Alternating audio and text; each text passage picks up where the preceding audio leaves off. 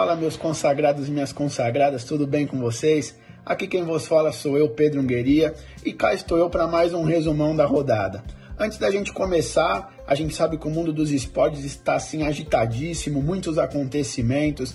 É o Messi saindo do Barcelona, os naming rates da Arena Corinthians sendo negociados, o Ronaldinho Gaúcho aí de volta para o Brasil, o irmão dele já foi para a praia tomar aquele banho de mar para dar uma renovada nas energias. Tem a NBA que não teve jogos na última quarta-feira, mas isso tudo você entra lá no site do Sport Bus que tá bem explicadinho, tá bem detalhadinho e você fica a par 200% do que tá pegando aí de todos esses assuntos. www.sportbus.com.br, acessa lá e fica de olho. Bom, eu vim aqui para o nosso resumão, então vou começar falando sobre Campeonato Brasileiro. Ao todo foram duas partidas, São Paulo e Atlético Paranaense entraram em campo, o Tricolor venceu mais uma, Fernando Diniz deu aquela aliviada, teve gol do Luciano, que está caindo aí nas graças do torcedor do Tricolor, e o São Paulo acumulou aí mais três pontinhos para o decorrer do Campeonato Brasileiro.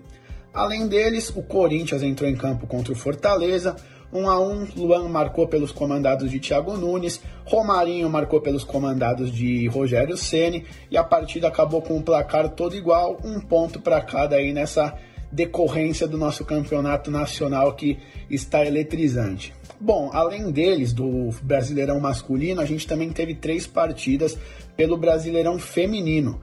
O Santos goleou o Aldax por 5 a 0. O Corinthians venceu a Ferroviária por 2 a 0 e Inter e Flamengo ficaram em 1 a 1, empate, um pontinho para cada. O Campeonato Brasileiro foi só isso, tanto masculino quanto feminino. Agora vamos falar um pouco sobre as decisões dos estaduais que voltaram a acontecer agora no nosso calendário. O Atlético Mineiro entrou em campo contra o Tombense pela partida de ida do Campeonato Mineiro, 2 a 1 para os comandados de Jorge Sampaoli. Teve gol do Sacha, recém-contratado, o Keno desencantou e marcou, então o Galo vai aí com essa vantagem para a partida final que acontece agora no próximo final de semana. Além deles, o Campeonato Gaúcho teve a partida de ida, os comandados de Renato Gaúcho venceram. Renato Gaúcho que deu declarações polêmicas aí no decorrer da semana. Teve gol do PP, teve gol do recém-chegado Everton e o Grêmio venceu o Caxias por 2 a 0 e vai aí com uma grande vantagem para a grande decisão que acontece na Arena do Grêmio aí no próximo final de semana. Antes de eu falar da Copa do Brasil, vamos debater um pouquinho, vamos entrar naquele momento de interação que a gente tanto gosta. Lionel Messi. Messi tá para sair do Barcelona, não se sabe o destino dele, não se sabe como vai ser essa saída. O que, você acha disso? Quem tá ganhando, quem tá perdendo? Qual seria o destino ideal para Messi?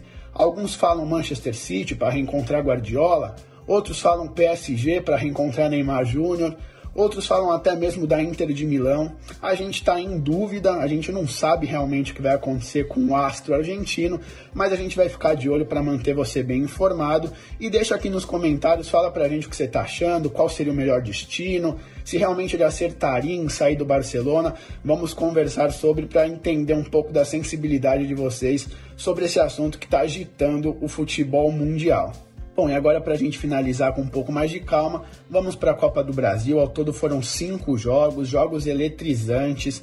O primeiro deles, o Juventude, acabou eliminando a América do Rio Grande do Norte. A partida foi para as penalidades e acabou que o Juventude garantiu a vaga na quarta fase. Além deles, o Cruzeiro empatou com o CRB em 1 a 1, mas o jogo de ida não foi bom para a Raposa e acabou que a Raposa infelizmente amargou a eliminação clima lá não está muito legal, as partidas no Campeonato Brasileiro não estão engrenando, vieram, vieram né, de empate, de derrotas. A gente espera que o Anderson tenha calma o suficiente e consiga colocar tudo nos trilhos.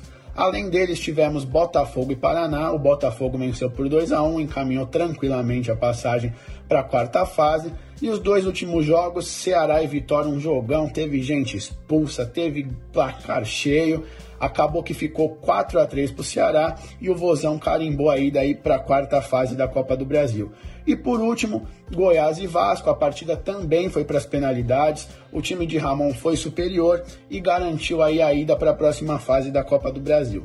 Vale lembrar que ainda temos a quarta fase que antecede aí oitavas, quartas, semis, como a gente está acostumado a ver. Então a gente ainda vai comunicar a vocês bastante sobre o que vai acontecer nessa quarta fase, para aí sim montar esse, esse detalhe final que, vai, que vão ser as oitavas de final, que vão desencadear as demais fases eliminatórias da Copa do Brasil. Nessa quarta-feira foi só isso. Tivemos Brasileirão, tivemos estaduais, Copa do Brasil. Então foi bom você ficar aqui com a gente, ficar bem inteirado para quando o assunto vier à tona, você estar bem informado e saber o que falar com a galera. Eu vou ficando por aqui, agradeço muito todos vocês que ficaram até agora conosco e até a próxima. Um grande abraço.